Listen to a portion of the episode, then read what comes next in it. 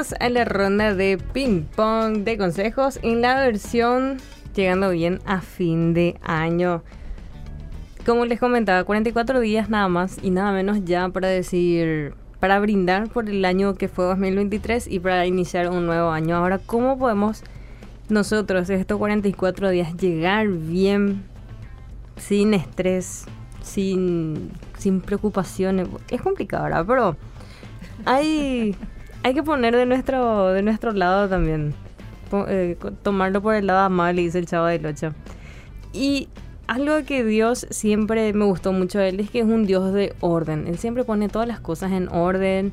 Él dice, bueno, día 1, día 2, día 3, día 4, 7, ¿verdad? Por eso la Biblia menciona que lo hace en, en, tantos días, que lo hace de forma ordenada, que, que todo lo que él planea siempre tiene un orden. A veces nosotros no llegamos a entender, pero a la final eh, logramos entender. Y para poder llegar a ser así un poquito como Dios, tenemos que empezar a poner en orden nuestras vidas para que al final de año no nos aturdan muchas cosas, para que no, para que no digamos, ah, esto podía haber hecho y no lo hice, o podía haber mejorado esto y no lo mejoré. Bueno, para eso nosotros ya estamos acá 44 días para que podamos poner todos juntos en orden una lista de, de consejos para poder llegar bien a fin de año. Y lo primero, lo primero, es perdonar a las personas que te han lastimado y también proponerte a perdonar más de seguido porque siempre nos van a lastimar, siempre van a venir con preguntas, afirmaciones o cuestionamientos que a veces nos van a ofender o nos van a incomodar un poco. Entonces lo primero que tenemos que hacer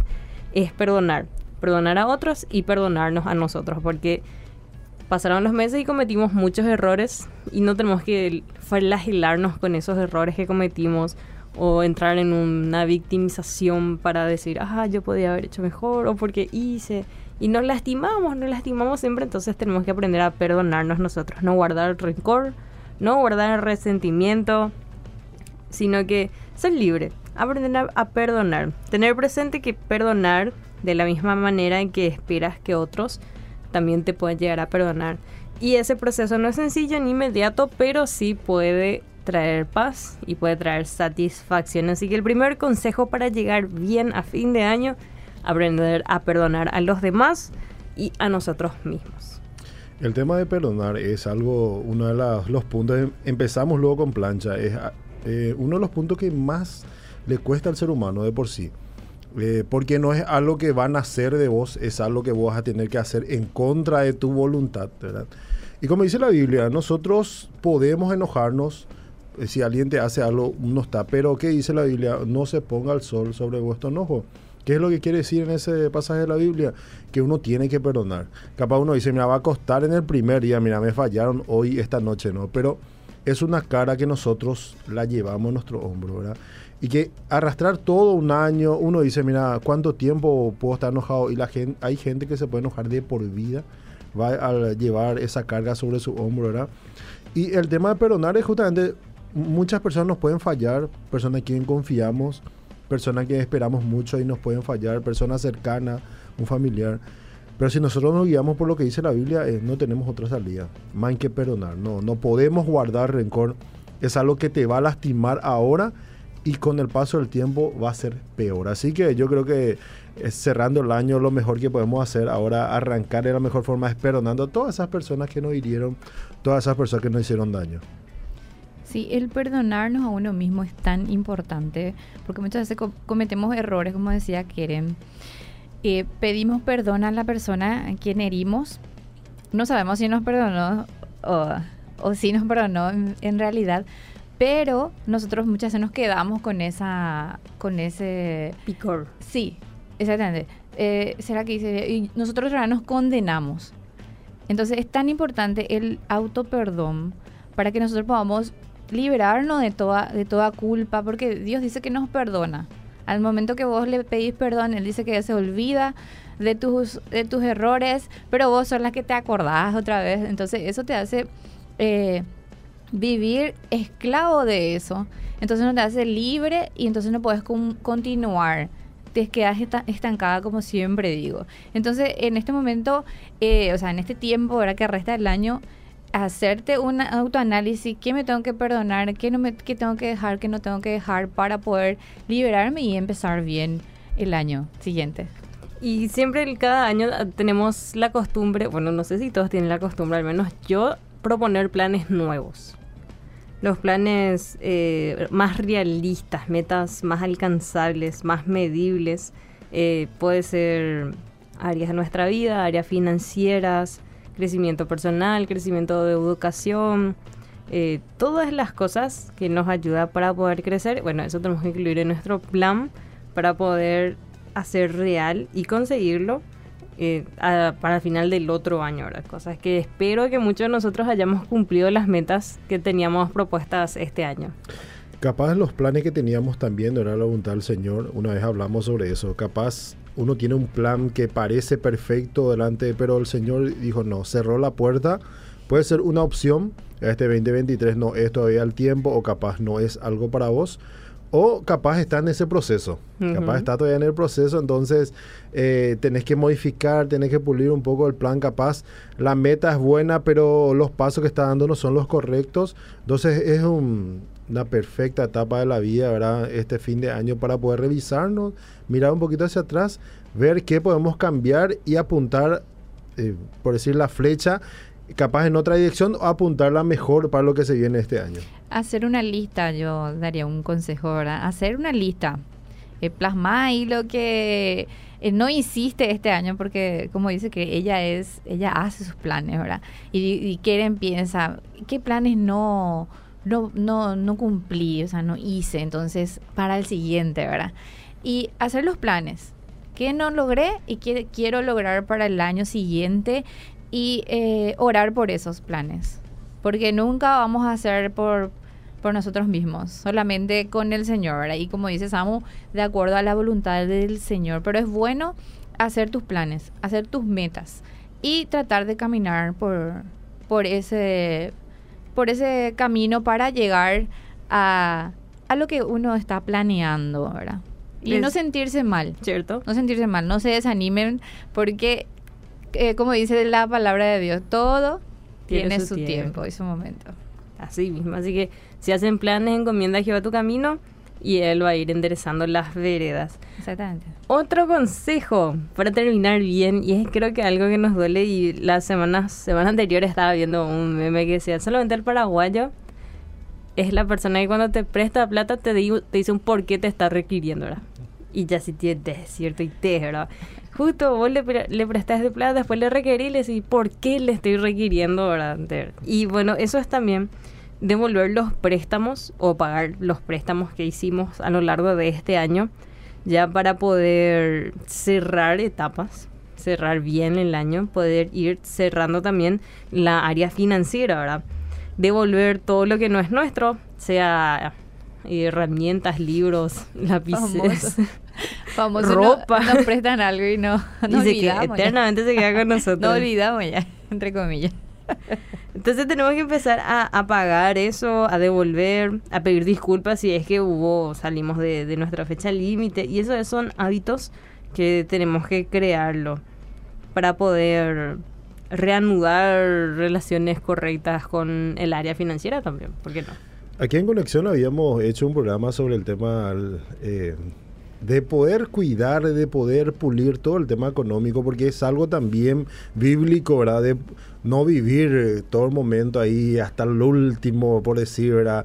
Arañando llegar a fin de mes, ¿verdad? De poder también mejorar ese ámbito y que más que nada cerrando un año y mirando qué tal no fue el año. Un error que generalmente comete el paraguayo es cuando va a cobrar el aguinaldo ya tiene todo colocado, ¿verdad? Que el aguinaldo es un premio por haber trabajado todo el año pero generalmente el aguinaldo es para tapar todos esos agujeros que hicimos durante el año, ¿verdad?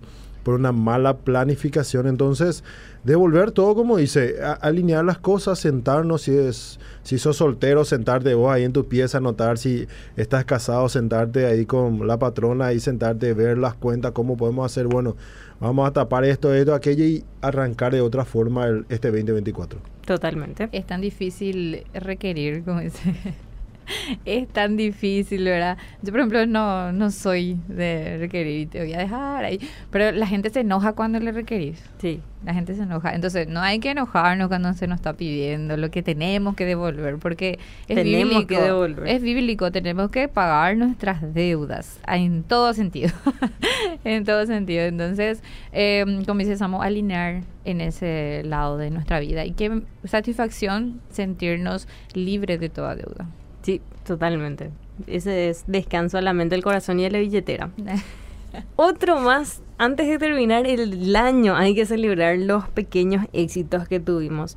Los psicólogos, por ejemplo, re- recomiendan la celebración de los pequeños logros para poder cultivar las hormonas de la felicidad y segregar las hormonas del estrés o del síndrome del impostor, que aunque vos hagas bien algo, siempre va a decir, siempre va a estar ese síndrome del impostor diciéndote, no, vos no servís luego. O mira, maena, apenas, ¿verdad? A nos- nosotros, por ejemplo, en teología eh, hacemos un chiste, ¿verdad? Mientras yo lucho contra una tesis, Martín Lutero escribía 95, ¿verdad? Nos matamos la risa, pero eso también es eh, un síndrome del impostor que tenemos que aprender a erradicarlo celebrando los éxitos, aprendiendo a valorar y reconocer esos logros que tuvimos este año, por ejemplo, eh, salir a correr, hacer deporte, tener una rutina de sueño, tener una rutina de, limpieza, mantener orden, eh, disminución de gastos, disminución de hormigas, todas esas cosas pequeñitas que en nuestro trajín no lo vemos, pero que ponemos un esfuerzo extra, también hay que celebrar. Porque si no, nos estresamos. El ser humano de por sí es más, eh, tiene más tendencia a ver lo negativo. Sí. Eh, cuando ve las cosas, bueno, ¿qué logré? ¿Qué no logré? Y vemos, "Nah, no, no pude lograr lo que tenía, pero ahí detrás escondido está todo lo que en ese proceso pudo lograr.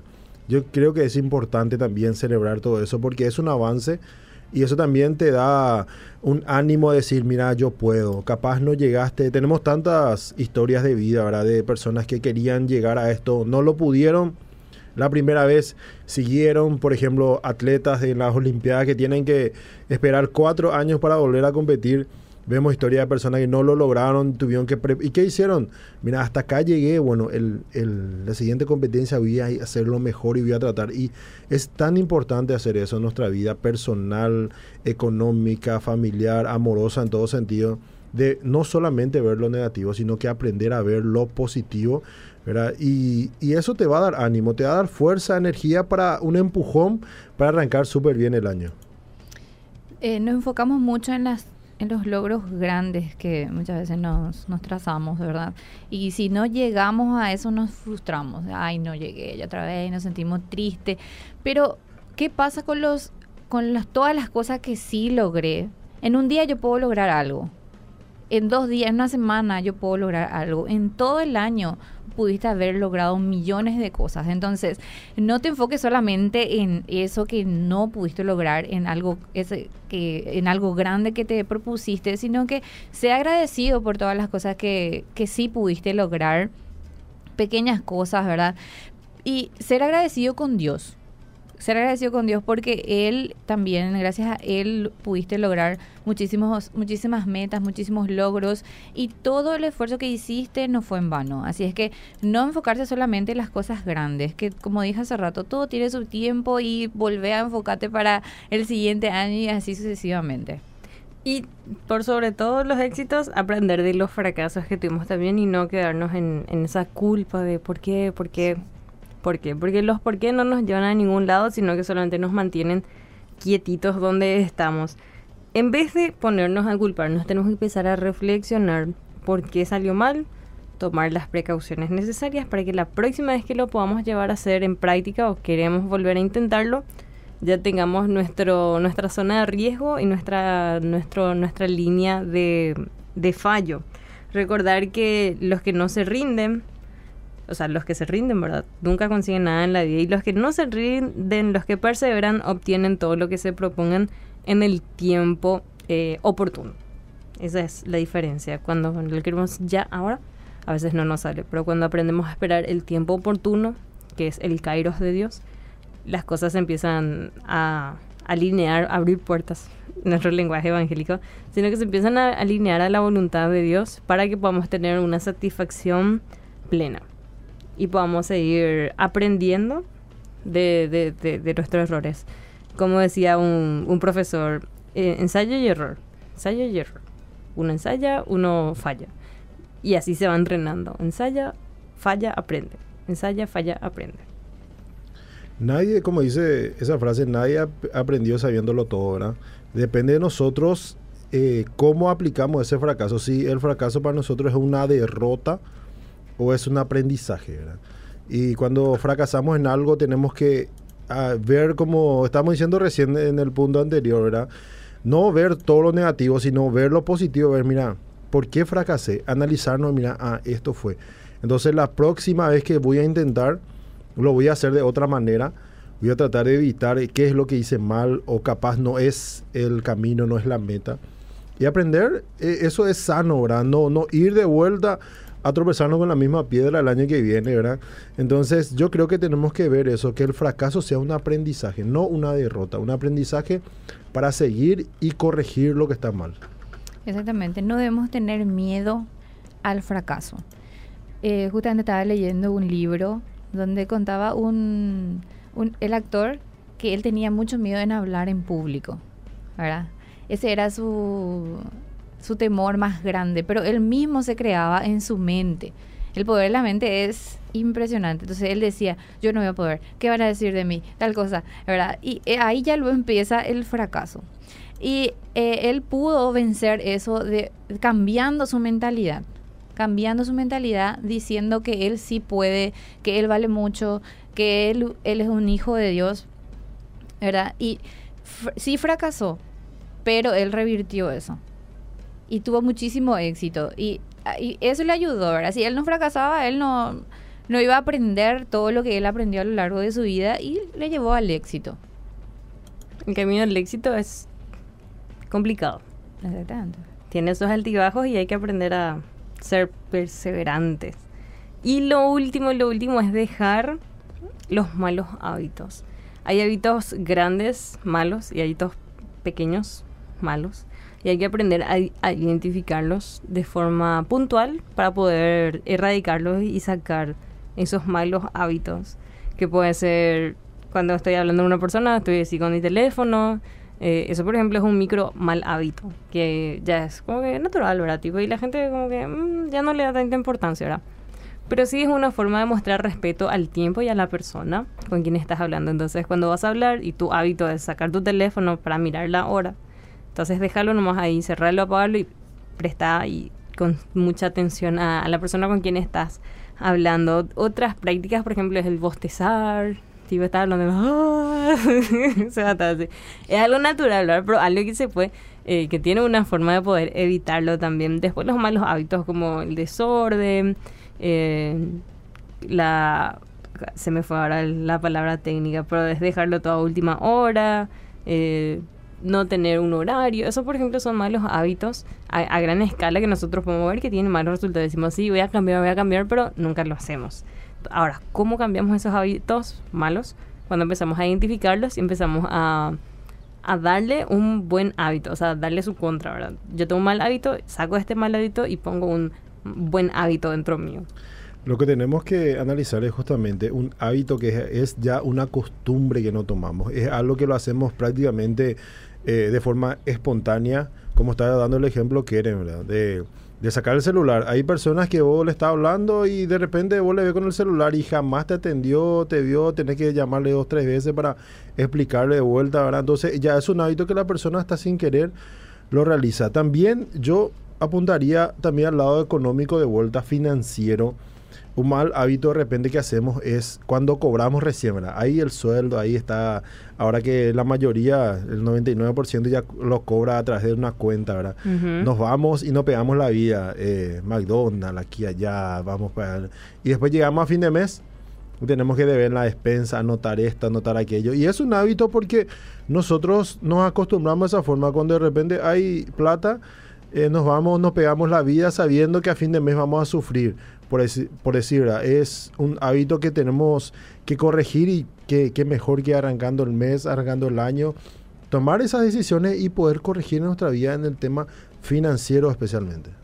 Y yo vuelvo a hacer la lista, porque muchas veces nos olvidamos. Cierto. Entonces, bueno, escribir y mirar constantemente y decir, ah, este es el, tengo que cambiar. Identificar los malos hábitos, como decía, quieren escribir, eh, no sé, me despierto muy tarde, ahora me voy a despertar más temprano, eh, desayuno muy tarde, en mi caso, Eh, voy a desayunar más temprano, eh, mis tareas tengo que hacer con Adelantar. tiempo, adelantado, eh, hacer ejercicio por lo menos media hora, una hora.